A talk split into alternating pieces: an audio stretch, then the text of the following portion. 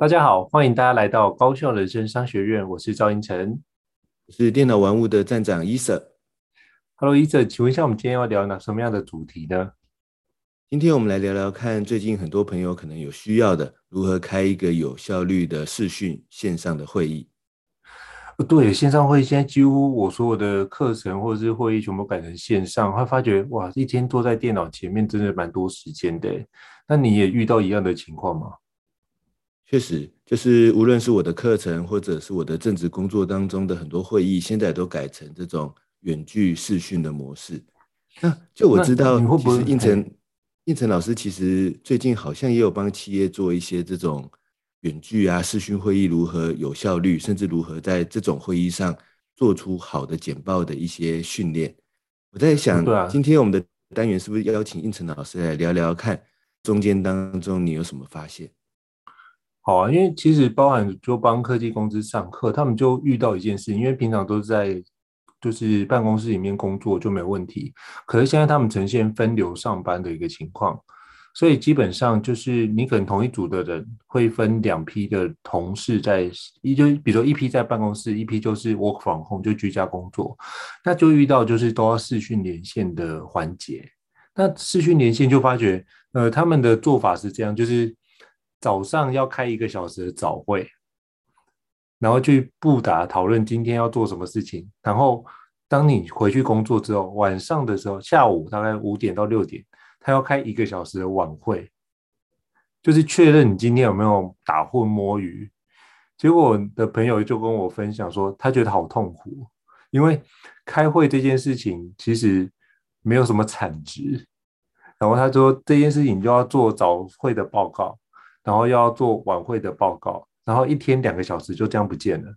然后你在家里面又孩子又在旁边，因为都居家学习，然后他就要照顾孩子，要同时工作，要有产出，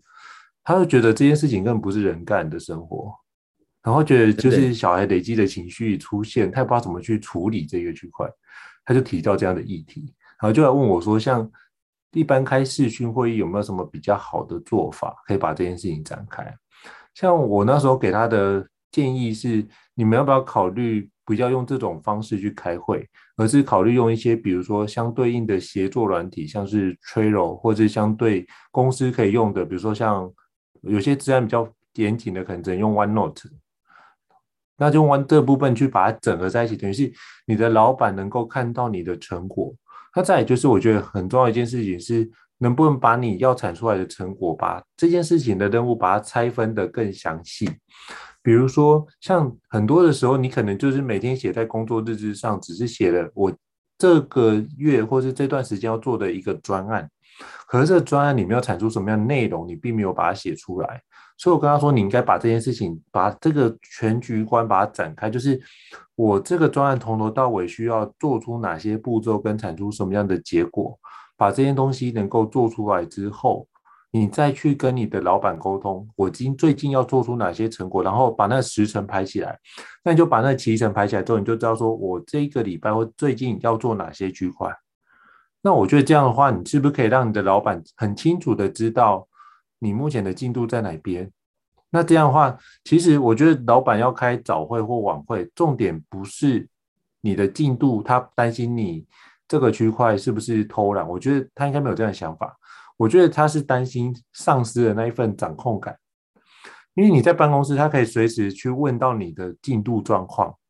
他会有一种安定感。可是他现在如果是居家的话，他没有这种安定感出现，他就很难去评估到底你目前进度在哪边。当他的老板问他：“诶，那你们现在进度到哪边？”他总不能一问三不知啊。所以这个区块就变成是他用这种方式去。避免他在跟他主管报告的时候出现一些不必要的情况，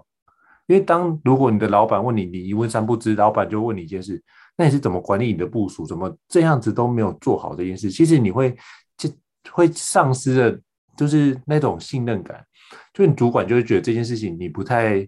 不太牢靠。那我觉得这件事情才是他所担心的一个议题。那所以他必须把很多资讯给好好的掌控住。那我就觉得，如果能够让他掌控这件事，但是又可以释放你的时间，避免你去参加那个你觉得你只要报告五分钟各报告五分钟，然后发觉有五十五分钟都不在那个环境之下，你要全程开视讯参与这件事情，就有点就是节，就是他会觉得很浪费时间啊。那为什么不节省时间这件事？所以我觉得如何往这个地方迈进，可能是一个比较重要的方式。所以那时候我就跟他分享，你可以用这个角度去思考。那一般的同仁在开视讯会议，很多时候是因为。我反而觉得是因为设备的问题，就是刚开始会都转视讯会就会出现，比如说没有镜头啊，那网络连线不稳定啊，再就是资料传输不稳定啊，这些东西都会影响这个人的资料的转换的情况。因为有些时候你在家工作，可能甚至笔电你都必须用自己的，或者是你可能需要用公司的所谓的 VPN 的状态，它有一个 token 需要帮你输入。那可是输入可能就有议题，那再就是如何把资料加密这件事情，也对很多人来说，这个区块会是一个很重要的治安的一个情况。那就一切的，就我知道，IT 的伙伴都会以资料安全为主，就是会一切从严。那一切从严就会出现防火墙这件事，就很难跨越，它可能根根本连不进去，那就有非常多种情况会遇到。所以刚开始比较多的是遇到这样子的问题，可到后期遇到的比较多问题，比较像是，呃，工作效率降低。那如果因为会议被大量塞满，甚至可能会出现会议增生的问题，就是原来没考虑到，哎，这个问题可能前面还有什么前置作业，以前可能就是讲话讲一讲就好了，可是现在就变成说每一个都必须变成视讯会议去处理，所以它的会议的增生这件事变得非常非常非常大。所以你会发觉，现在会议瞬间变得好像以前的两倍到三倍，然后就变得，哎，怎么以前觉得很简单的沟通模式，都会变成是到现在是很难做沟通，然后就变成，呃，每个人的时间点又不一样，因为你在家工作，基本上就是以个人的时间模式为主做相关的排定，那你在办公室就是全部都是以办公室的，比如说老板的时间为主。可是你在家就不是啊，因为你还要照顾小孩，可能就自己还有其他工作的需要调配，就我比较像是个人工作的时间模式。那这时候大家时间就变成是一样大的，你就要开始敲我们自己的时间能不能 fit，然后就有非常多的限制性存在。所以我觉得这个区块就是大家可能在这段疫情期间也要彼此的包容一下这个环节，那也要明白就是这个时间限制。基本上很难被克服，那我们就可以彼此用什么方式可以有效推进。所以或许可能要思考的更根本的原则是，会不会现在视讯会议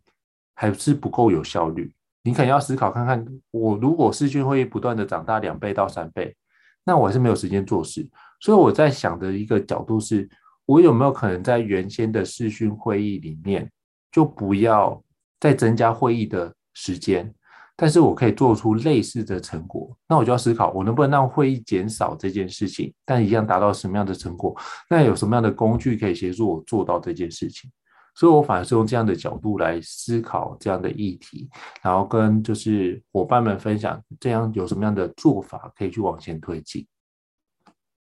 嗯，我很赞同这个应成老师这一段的这个分享，就是我觉得我们解决问题真的是，如果越能够从一个系统。或者是工作流程性的角度去思考的话，其实我们会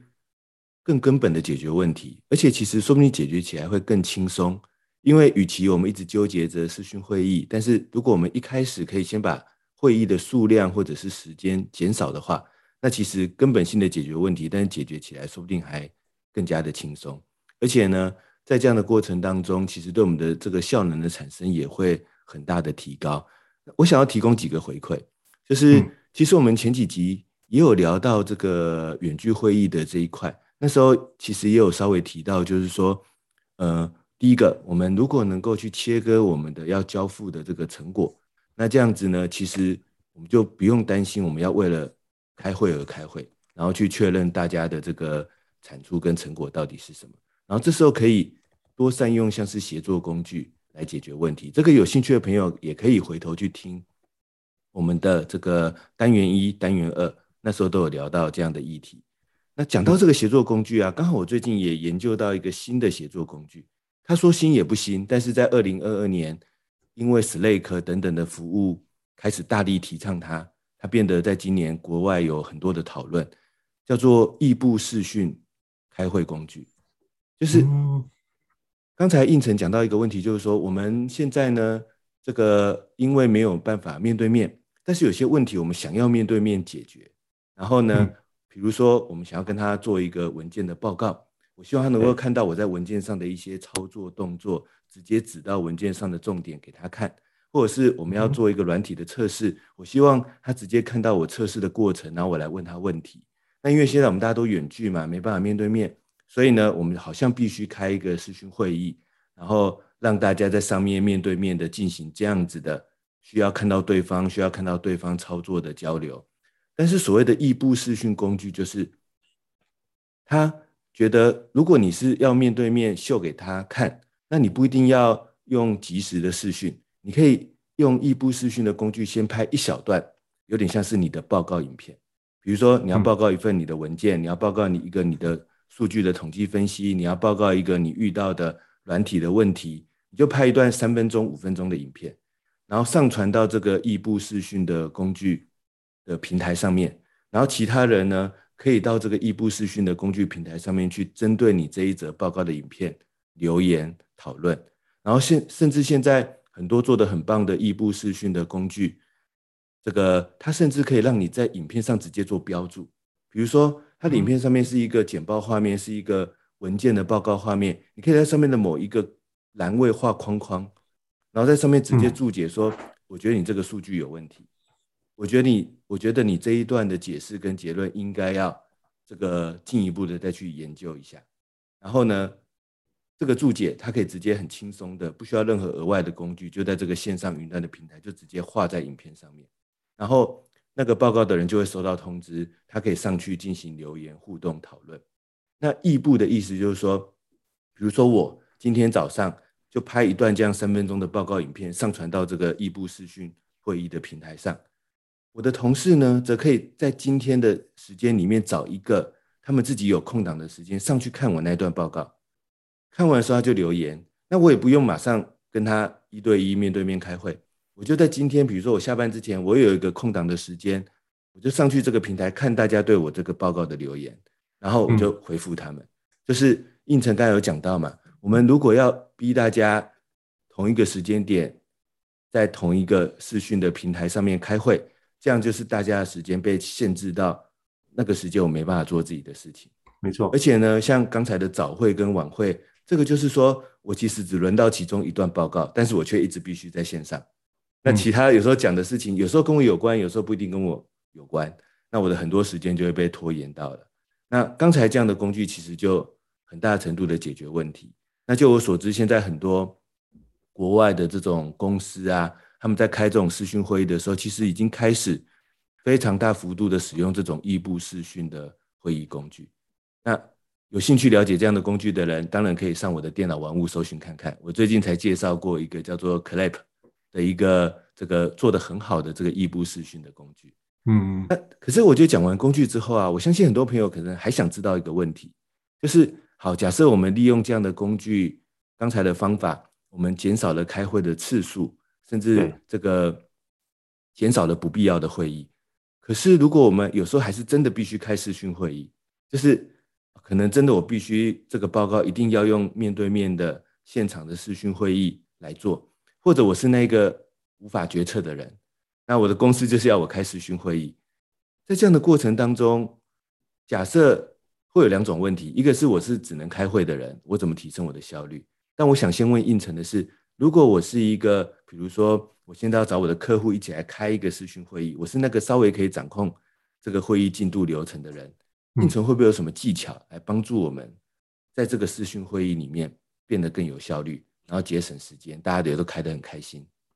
好，那我觉得，我觉得基本上，我觉得开会这件事，我之前有受到很大的苦果，就是我之前曾经有一段时间，就是跟着主管开会，然后就开，我们就开那个年度的会议，我们从早上九点开到凌晨三点。哇，这也太久了。没有结论，没有结论，所以这件事情就是没有共识出现。然后后来发觉，就是那很可怕。就是我后来就觉得，人生不要把时间花在开会上面。所以我自己就对于自己就是研究的是，比如说如何开会这件事，然后我自己做了一个重点。然后我自己实实做起来，我觉得对我来说还蛮有效果的。就是我绝对会把开会时间定在一个小时之内结束。我觉得这个的明确性很重要，就是你要强烈的让我们的与会者知道，我们不太想开会，然后开会是不是为了在这边就是让你做脑力激荡？我觉得开会有分两种，一种是纯粹的脑力激荡会议，那是一种；那另外一种就是所谓的工作汇报的会议。那我后来发现，大部分的人常常会把这两者混在一起开，因为我觉得脑力激荡的会议就是你可能大家一起对于这个产品或是对于这个服务你要去做发想的时候，那时候会开脑力激荡的会议。可是开完脑力激荡会议会把它切分成不同的细节去做讨论。其实很多时候并不是整包一起来看这件事情，比如说你就要把相关，比如说举个例子，像目前的区块，你可能随便一个产品，你可能要去切，呃，包装是一个。那可能会是，比如说口味是一个，那可能是，比如说它有没有需要什么延伸的服务是一个，所以你可以把它切成好几个去做细节，然后各自去讨论。不然的话，这件事永远讨论不完。如果全部都要讨论一轮的话，会很花时间。那你应该把这件事情分开，然后各自去发展各自的东西，就是把它量体变小。我觉得很多时候脑力激荡做不出来，是因为量体太大导致你切不出来。所以你把量体变小这件事就比较好。那如所谓的工作。成果报告的，或是工作会议，其实很多时候目的是在于你要做相关的成果的说明，我觉得这是很重要一点。那再就是有一些是提案的会议，那你就要做提案会议，你要去思考，那就是一般我们传统的简报方式，就是你跟客户简报的时候，你期待你因为你这个简报，因为这是一个商务简报，你就等于是透过这个商务会议之后，你希望客户可以买单你的产品。或者是把你的销售的模式往前推进，这是不一样的目的。所以像这种目的，比如商务简报的部分，就会是它有一个非常固定的目的，就是你希望你的客户可以做出你所期待的行为，就是认同你的产品，并且直接购买。这就是你要做的销售的模式。那如果工作的报告的话，比较像是我们如何把这个问题能够解决掉，然后我们知道说我们现在在讨论的是。这个部门的所有的进度和成果，我们有没有顺利达成这个进度成果？那如果都能够超前达成，当然是最好。可是基本上，就我的经验，大概超前达成的大概不到百分之十，或不到百分之二十。那大部分时间，要么就准时，就很很很了不起了。那更多的时候，应该是落后的情况。所以你去跟在工作汇报的时候，不能只是报告成果不佳或者是落后，你要思考的是。如果你只是报告这件事情的话，你的老板只会跟你讲四个字叫“我知道了”，但是你并不会有后续的展现。你等于是你报告这件事，你希望你老板做决策，那你老板也不想马上做决策，因为他不想让你知道说他怎么想的话，他就会问问大家的意见想法。那你觉得各位要怎么做？你就等于是把这件事情变成脑力激荡会议了。所以我觉得这件事情是，我觉得很重要一点是，请不要带着空脑袋去开会。就是当你知道这一段已经进度落后。你就要自己去找出这一段落后的原因在哪边，以及可能你要提供相关的解决方案。那这个会议比较像是我们落后了，那我们提供解决方案，我们需要老板的才是或主管的才是确认我们可以去执行这件事。你可能要的那个当下的功能是你要透过这个会议的部分去得到这样的授权。那如果得到这样的授权，那这个会议就开得很有价值。因为你知道你下一步可以动，而不是一直卡关在那边，所以我觉得这应该从类似我们之前提到，就是时间管理代办清单转换成行动清单的概念，都是可以放在这个地方。就是你期待我们的听众或是那个决策者，他可以做出什么样的行动？其实跟简报一样，就是。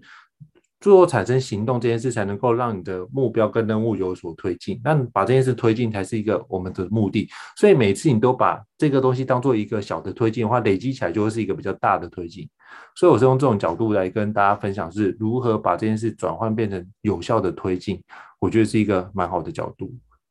嗯，我也非常的赞同。而且其实说到底，视讯会议除了视讯这两个字跟会议不一样之外，其实它基本上。我们的技巧，我们的问题，就跟我们原本在实体会议会遇到的问题，我觉得是一致的。那对我自己也非常的感同身受，就是像我以前常常开会的时候，可能对方跟我约了一个会议，说要讨论一个问题，我自己都会在会议前很努力的去设定说，所以我们现在这次的会议可能要解决哪些问题呢？比如说 A、B、C 的问题，然后我自己会为 A、B、C 的问题自己去找一些假设有可能达到的结论，行动的这个方式到底是什么？我自己会在会议前做一些设定，但我常常发现我到了会议现场，很多人没有这个设定。就他们确实就像应成刚才讲的，是一个脑袋一片空白的方式，打算照着在今天的会议里面好好把它讨论出来。那这时候通常就会很痛苦。那因为就像应成讲的，真的有可能早上九点开到凌晨三点，我都还没办法有任何的结论。因为如果大家都没有这个设定，那这个会议当然就会开到很久。但我自己观察，比如说，如果我我虽然不一定是那个主导会议的人，可是我去。猜测、揣测、揣摩客户找我开这次会议，他心中背后的想法是什么？即使对方没有讲得很清楚，但我会设定几个这次会议必须要解决的关键问题。比如说，嗯、这次会议可能我们就是要有办法讨论出一个行销方案。那这个行销方案可能目前遭遇到的问题点是什么呢？比如说，呃，怎么去有效的曝光？怎么找到一个有效的行销的附加产品？我自己就在会议前自己模拟出、预拟出我自己的一两个答案。然后带去会议上。那即使我不是主导会议的人，但我也会在适当的时机赶快提出这样子的想法，去帮助大家把这个会议引导到赶快做出结论的这个目的。因为我觉得会议的目的其实就是大家最好的方式就是大家讲出自己的结论，然后决定结论，然后就结束。只是我们常常花了太多时间在讨论那些我们原本应该在会议前大家各自就准备好的事情上面。那我自己也发现，我这几年来在职场上，有时候遇到一些我觉得，哎，他的效能很不错的那种老板，我发现他们其实也会做这样的准备。嗯，就算他们在会议的时候不是那种很强势主导的风格，可是你会发现，当我们提出某些问题的时候，他们其实心中已经有一两个答案了，他会马上提出来问你，或者是当我们已经讨论的很发散的时候，他会马上提出来导引这个会议的流程，让它变得有效率。嗯。那通常这种时候的会议，就真的有可能在一个小时甚至三十分钟之内就结束，但我也不会言，我也遇过那种就是讲话好像一边讲一边思考的这种呃客户或者是这个对象，这时候就会发现，因为他没有设定好他在这次会议中想要达到的这个行动方案，或者是他的结论到底是什么，他常常有可能一个问题一段话，他会重复讲两次、三次、四次、五次。每一次都做一点点的修正，为什么呢？因为他还没想出他的结论跟行动是什么。可是这时候的这样的会议常常会让大家越开越累，然后一直围绕在一个可能很类似的问题上，但一直找不到这个最有效的这个解决方案。对。所以如果说回到我们有办法去影响这个会议的效率的这个问题点上啊，我自己倒是有几个建议。第一个建议就是，我觉得无论我们是那一个可以。主导会议的人，还是只是参与会议的人，我们都要能够去，以及无论这个会议他到底事先有没有讲清楚他开会目的是什么，但是我都应该事先去模拟、去设定这个会议它真正应该解决的关键问题是什么，然后自己准备好几个属于我自己的答案。这样子呢，在会议当中，无论是讲到属于我的部分，还是当我有办法去引导别人的时候。我可以快速把大家引导到这个行动结论的部分，嗯，那我觉得这个是很重要的。这个跟准备会议大纲也不太一样哦，因为我们可能有时候只是准备一个会议的议程流程，然后帮会议准备很多资料，这样也是无法开一个有效会议的。所以刚才我跟胤丞我们讨论这个，有个关键的重点要提醒各位这个听众朋友的，就是说我们真正要做的，其实还不是会议的议程或者准备会议的资料，而是。有没有设定这次会议到底要解答的那两个、三个关键的问题是什么？以及我们有没有为它设定好起码一两个答案的选择？有了这这个步这个东西，再加上胤丞一开始讲的，我们可以一开始就把会议设定在一个小时之内就要结束，让大家有一个时间的这个限制的预设。然后呢，嗯、这时候甚至我们提醒大家，最好会议前就稍微准备好一下你的答案。那我们在会议当中交换我们的答案，这样子有时候的会议时间就可以节省的这个非常多了。嗯，我觉得我蛮蛮认同这件事。哎，其实我想 echo 一下，那我觉得刚刚一泽提到，就是我们可以先做一件，就是先预想这个部分对方可以怎么回答。其实这个动作就是所谓的换位思考。那基本上我觉得这个换位思考是很重要的一点。那而且我觉得开会啊，其实不只是开会，是在于我之前就有过这样的经验，就是我用这个方式去预设思考。那刚开始就是刚出，就是刚出社会在工作的时候，其实很多时候我们就也在学习嘛。那我发觉有抱持这样的概念之后，我就会在会议里面会提出一些想法。那我发觉老板们就会看到，哎，这个小子不太一样，他会去思考这件事情。所以我觉得这个部分就会因此我们会得到一些不一样的专案会做。那做出不一样专案，其实当然过程不管如何都是一种新的经验的累积。那你就透过这件事情，你就会发觉你有很多的事情会跟人家的职涯发展不太一样。那就走出一些新的模式。那我觉得透过这件事学习，那就算没有猜对又怎么样？我就回来说，哦，原来他的个性是这样，我就会记录下来。哦，原来他是这样子思考这件事情。然后当下次我要再做这件事情的时候，其实我就可以再次用这样的方式思考。如果是他是上次这样的思考方式，那这次会这样这样回答吗？那如果他这样回答，我应该怎么样去回应这件事情？那我应该如果当他会反对这件事，那我应该多准备什么样的资料可以？让他不会有反弹那么大，甚至他会透过这个样的说明去认同我所提出来的内容呢？其实我发觉这样的部分就是不断的在内心做一下，嗯、呃，你的会议的沙盘推演，因为我觉得很多人开会都觉得会议应该会非常顺利的执行，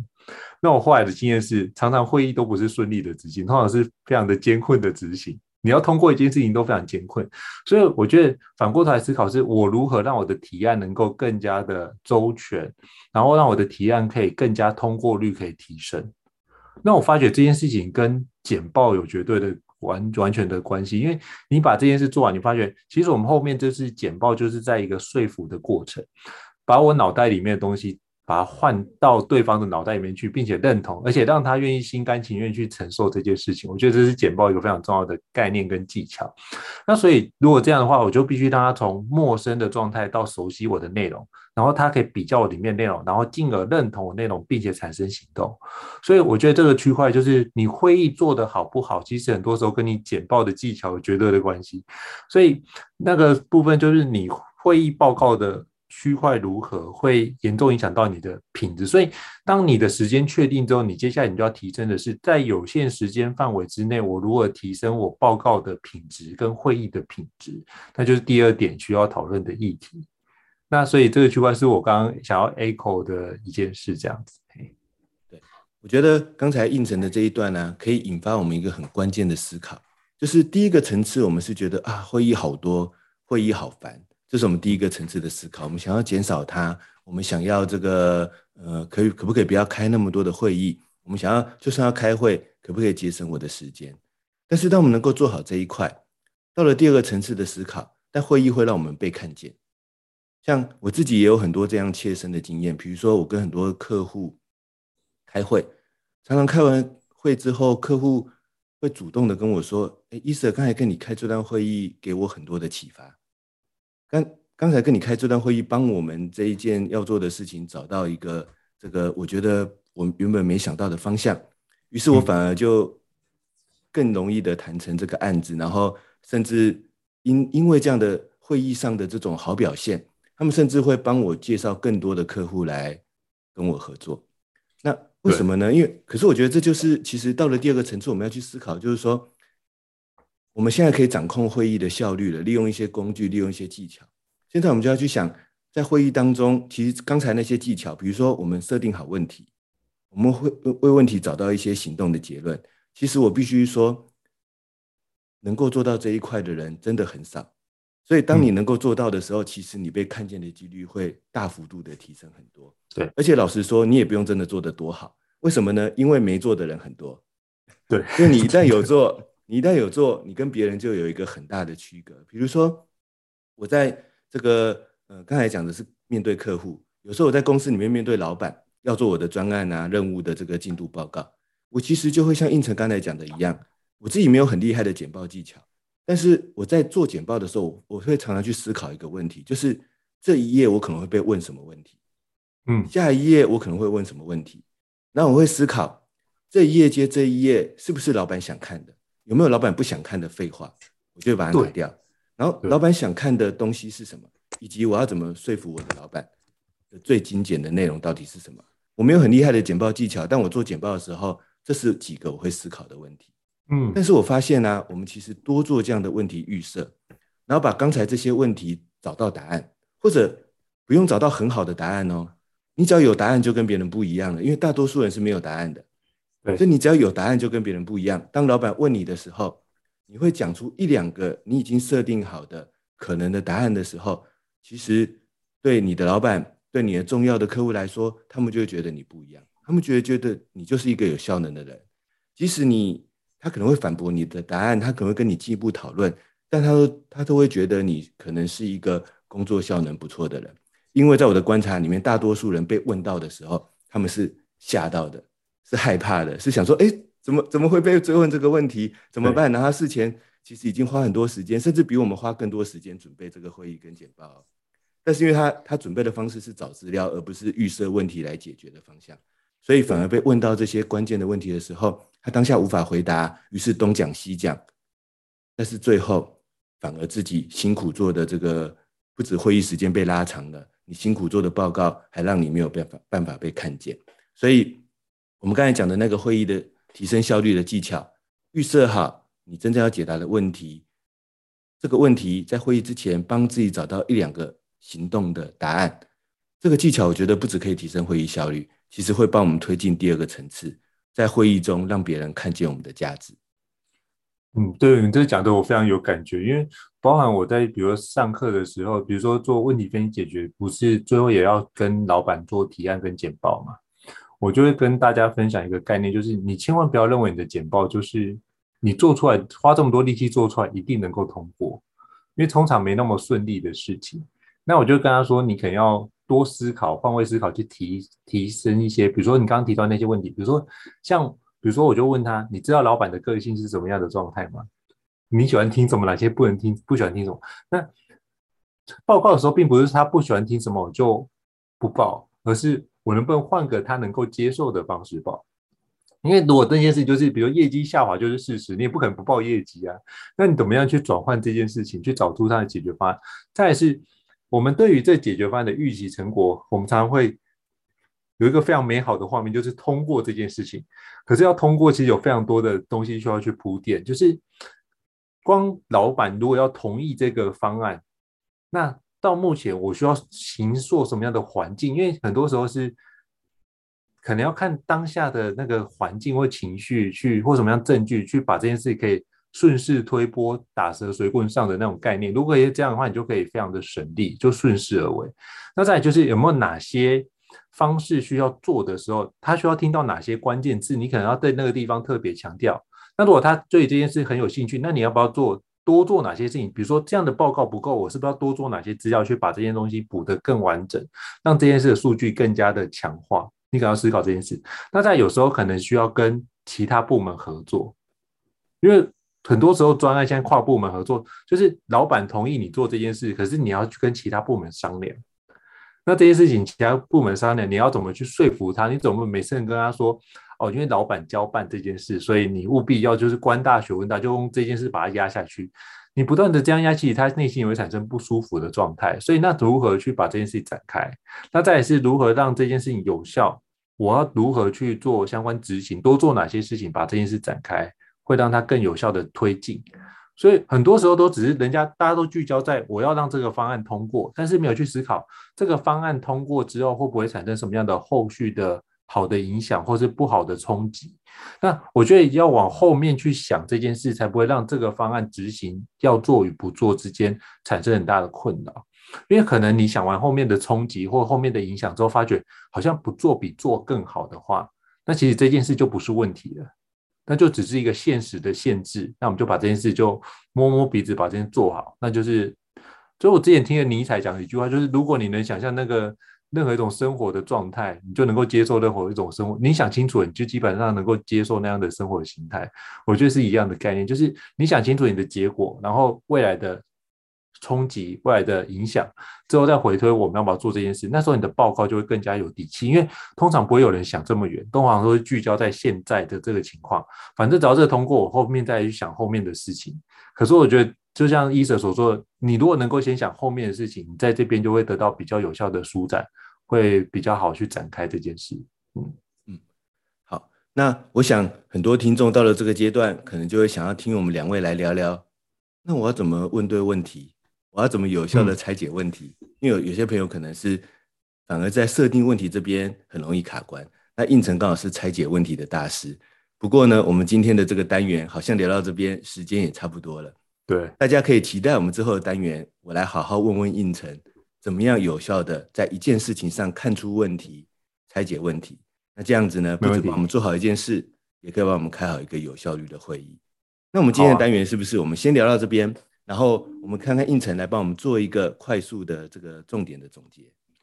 好，那其实我们今天的部分，我们其实聊了蛮多的事情哦。从我们会议本身如何去开这件事情，到后面我们包含只比如设定一个小时时间，然后如何做脑力激荡，以及做报告的那个。分类的区分，比如说你是工作会议的报告，还是说你是做脑力激荡的报告，比如说你要做客户提案的简报，这些东西你可以把它做更多的一个细节。然后再就是我们开会的过程，要先想一下，可不可以我们透过，虽然说我们不一定是。当下可以有决策的那个，可是我们可以透过我们去把这所有流程想过，我们可以在里面贡献更多的事情。其实简报就是一种说服过程，我们可以透过很多的问问题去把，或者提供很多的解决方案，把这件事情有效的去推进。那再就是我们可以想象一下，就是